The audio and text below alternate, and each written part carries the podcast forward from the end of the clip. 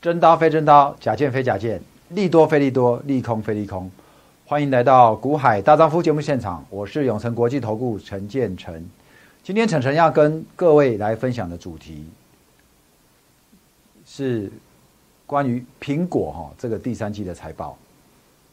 那今天的台股其实并没有因为苹果的财报亮丽，或者是说昨天的高通财报亮丽，然后台积电大涨，反而指数在这个时候陷入整理。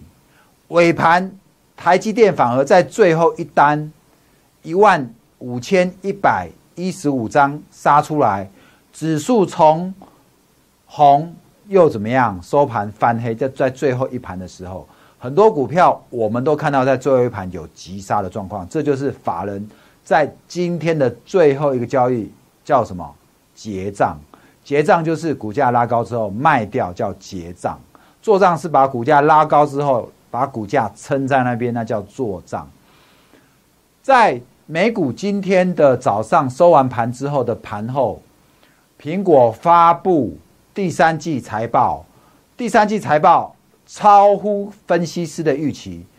然后他讲了一系列的这个法说，哈，中间的一个重点，晨晨，我在今天要特别针对苹果的第三季财报来跟你做分享。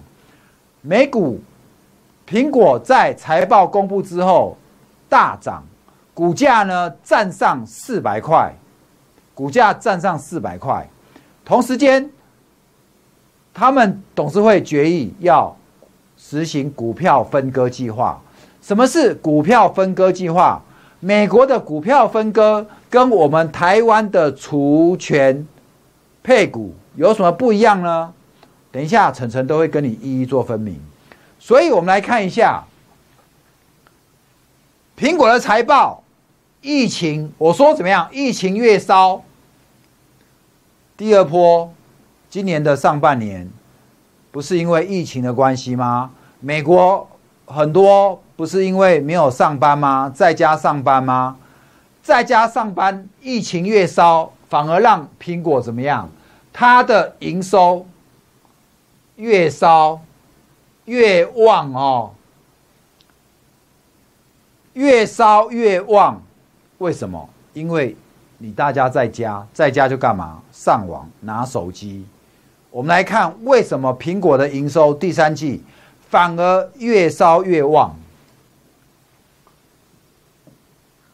在他公布的这个第三季的第三季第三那个会计年度里面，有几个关键数据。第一个是它的 EPS 每股获利来到多少？年增十八 percent，年增十八 percent，每股有二点五八，原本分析师预期是多少？二点零四，哦，原原本预估是二点零四，有没有超出预期？另外呢，营收。五百九十七亿美金，原本预估是多少？五百二十二点五，超乎预期。再来，我们再把它的营收细项拆开来看，iPhone 的营收，手机哦，iPhone 的营收年增一点六六 percent。过去的 iPhone 的营收是衰退，但是它在第三季是年增成长的，一点六，两百六十四点一八亿美元，原本预估是两百二十三，两百六十四，怎么样？对，两百二十三，分析师预估，所以成长哈。再来，Mac 的营收，Mac 就是它的桌上电脑，哦，Mac 的营收怎么样？年增二十一点六 percent 哦，到七十点七哦。Mac 的营收年增二一点六，增幅非常的亮丽哦。iPhone 年增一点六六，Mac 年增二一点六，比去年成长二十一点六 percent。再来平板的部分，我们来看 iPad。iPad 年增三十一，更高。换句话说，疫情这么一烧，让苹果它在设备上的销售反而怎么样？创高，在设备上的销售创高，iPad 年增三十一 percent，在家上课，在家上课用笔电或者用 iPad，因为 iPad 的小 iPad 的这个单价比它的 Mac MacBook。比笔电稍微来着低，所以它的这个这个入手哈比较容易啊，所以我们可以看到它的 iPad 年增非常高，这就是为什么你去可以看到，如果你现在看到 iPad 年增三十一，你就要来联想什么？那我们台股到底哪些公司是 iPad 的背后的供应链？最近的瑞仪在涨有没有？这个 iPad 这个荧幕的背光模组谁做的？瑞仪做的，有没有？所以你现在回过头来想一想，如果 iPad 的销售年成长三十一 percent，台股的 iPad 背后的供应链到底有哪些？我已经先给你点出了背光模组的瑞仪，再来呢驱动 IC，好，这些都是。另外呢，还有一个可穿戴设备，就是真无线蓝牙耳机 T。WS 还有什么 Apple Watch 这些东西，家用设备配件营收年增十六点七 percent，所以整个看起来呢，在终端设备的部分呢，iPad 的成长性最高哈，来到三十一 percent。另外，服务的营收年增十四点八，年增十四点八，服务是什么？就是 Apple Store。你在线上使用它的 A P P，你的订阅每个月的订阅，好，这个服务的营收是年增十四点八。你没有出去工作，你在家工作，反而会刺激有没有玩线上游戏呀？然后或者用一些云端的这个软体付费的这方面，反而增加它服务的营收。所以这个是。它第三季的财报的关键数据，我们可以看到说，为什么它能够在这边有一个更新的成长动能？疫情越烧，苹果的营收越旺的原因就是在这边哦。来，再来呢，我们来看一下，从的营收当中呢，我们在他的电话会议当中呢，有几个重要的焦点。那这个部分呢，晨晨是从。聚恒网里面揭露出来的，请看一下第一个焦点一，它的 iPhone 的营收成长主要来自于 iPhone S 一款的贡献哦 i p h o n e S 一款为它带来惊喜。焦点第二是它的服务营收目标提前达阵，二零一六年。他立下的目标是说，他要到了二零二零年底，他的服务营收要增长一倍，服务营收要增长一倍，但是他在六月结束，提早半年达阵哦，达阵，所以这个说他的目标营收目标提早达阵。焦点三呢，新冠疫情之后，不是中美贸易战吗？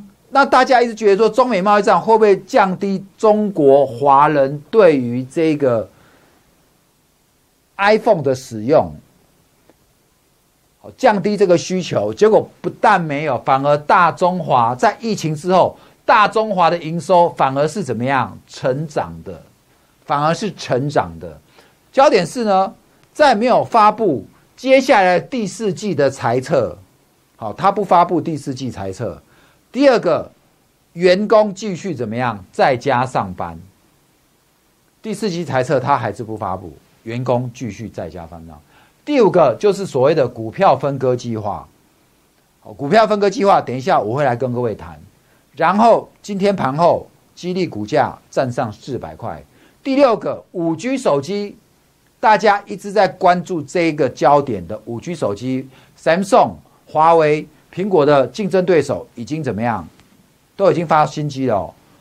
苹果在这边还迟迟不发新机，其实它在这个地方发不发也不重要。为什么？因为现在全球五 G 正式运转的营运商并不多，包括我们台湾也是现在才开始，七月开始五 G 才开始在营运。那换句话说，你这个时候你的四 G 还可以用，等到你到时候要换五 G，你又可以去用电信公司的五 G。专案的时候，那那时候就有这个需要，所以他推迟的时间点，他也不必过早。那他这个时候是延迟上市，原本的五 G 通常都在九月发表，他们执行长说现在呢可能会延个几周，那延几周应该就是在十月，大概就是推迟一个月。为什么推迟一个月？我想也跟新冠疫情有关。可是苹果并没有因为推迟一个月。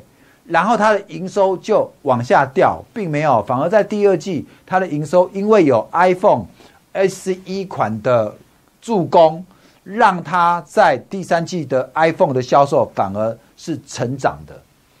第七的焦点在于，他说他不会，因为苹果它现在 A 十四，它开下开发自己的晶片，它的晶片是拿来自己用，它不会拿去卖给别人用。它的晶片是要符合它自己产品的需求，它不会去出售它自己的晶片。好，这个是我帮各位整理出的七个焦点。那这当中，我要特别针对营收来跟各位讲哦。你来看苹果的营收当中呢，大中华九十三点三亿，好，去年同期呢是九十一点二一亿，美洲的市场呢两百七十点一八亿。去年同期是两百五十点五六亿，成长，成长。欧洲一百四十一点七三亿，去年同期呢一百一十九点二五亿，来成长。大中华刚跟讲了哦，年增两 percent。日本呢四十九点六六亿，去年同期四十点八二亿，成长蛮多的，也是将近多少二十趴哎。也是将近成长二十趴哎，日本的。然后呢，亚太其余地区是一点九九亿，去年同期呢三五点八九亿。换句话说，疫情反而带动全球所有的市场的营收都是在成长。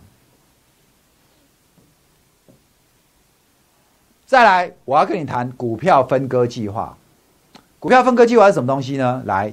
我很快跟各位说明啊，美国有这种股票分割计划，我们台湾是除权，呃配股，比如说以我们台湾的配股来讲呢，我们的配股一张假设给你配个两百股，或者一张给你配一张，那一张配一帮，一张之后你的股本会不会稀释？会，会稀释。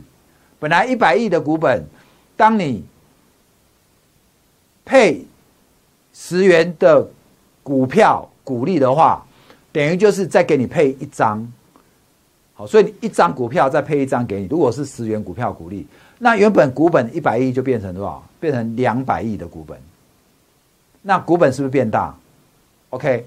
可是美国的股票分割不是这样，美国的股票分割是例例如今天的苹果股价如果是在四百块，那他现在打算宣布，他要在八月底执行一股分割为四股。换句话说，你现在手上有一股的苹果，你现在有一股的苹果，那他现在这一股要把你分成四股，在它实行之后，你本来是一股，你就变成四股了。可是股价呢？假设在分割那时候是四百块，当你分成四股的时候，你一股是多少？不是还是四百哦？你就要除以四，每股就只有一百块，所以说。你被分成四股，你每股还是一百，你总共还是多少？四百块。好，再来一次，它的分割计划的四呢？一变成四，对不对？我重来一次，一变成四。假设现在的股价四百块，当你变成四的时候，在分割的那一天，股价会帮你变成一百，所以。你手上持有苹苹果股票的价值呢？原本是四百，当你给你分成四股，每股一百的时候，当然它还是四百。问题是，当你分成一百的时候，四股，一百变得比较低嘛，比较低的话，一百块比较散户比较买得起，买得起股票就会怎么样？就会涨。所以如果有一天你的苹果的股票又涨到两百，那这时候你的四股就变成八百喽，四股你就变成八百了，就不是现在一股四百块了，你反而你的财产是增值的，这样你懂吗？好，所以这是分割计划哦，这美国分割计划，那它的分割对股本有没有影响？没有影响，它跟我们台湾盈余然后去配股票股利是不一样，配股票股利你的怎么样？你的这个股本会变大。美国股票分割股本会不会变大？不会变大，只是在外面流通的股数更多，让人家更容易买得到苹果的这个股票，所以它的优势就是增加增加在外流通的股数，哈，有没有增加在外流通的股数？然后价格降低。提高流动性，因为价格低，你比较容易买。就好像我们的高价股，我们的高价股，比如说普瑞一有一千多块，祥硕一千多块，都是法人在买嘛，你买不起嘛。可是如果今天它假设分割到一股只有几十块，你就买得起了。可是，在台湾来讲，这样买得起，很多人买得起的股价也不见得就会涨哦，因为你丢我捡了，你丢我捡哦，法人比较没有办法去掌控那个筹码。好，所以提高流动性，刺激对。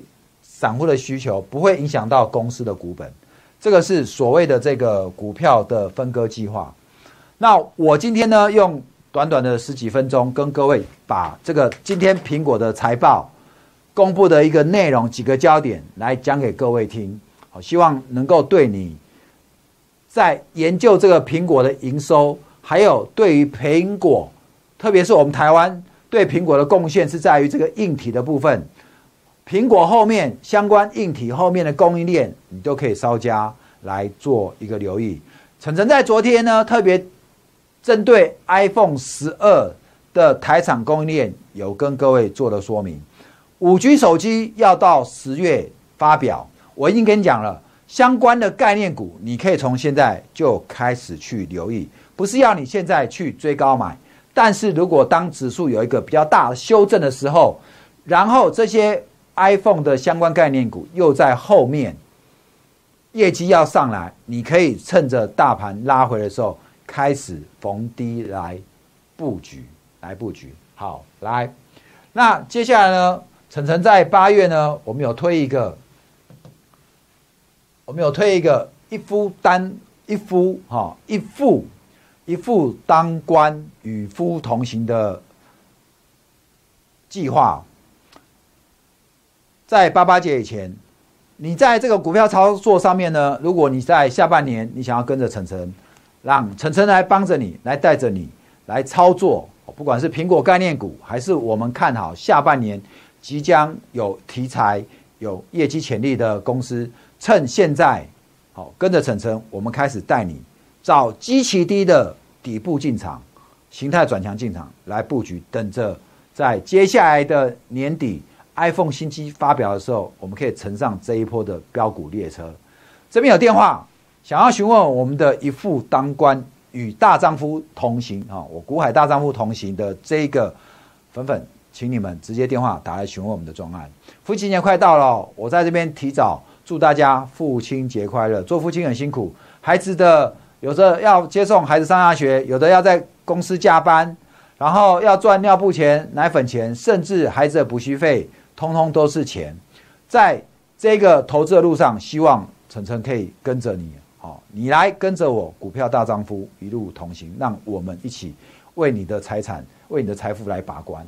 今天的节目就到这边，能买能卖找我，股海大丈夫，短线破断，晨晨带你一路发，祝你周末休假愉快，谢谢各位。本公司与分析师所推荐之个别有价证券无不当之财务利益关系。本节目资料仅供参考，投资人应独立判断、审慎评估并自负投资风险。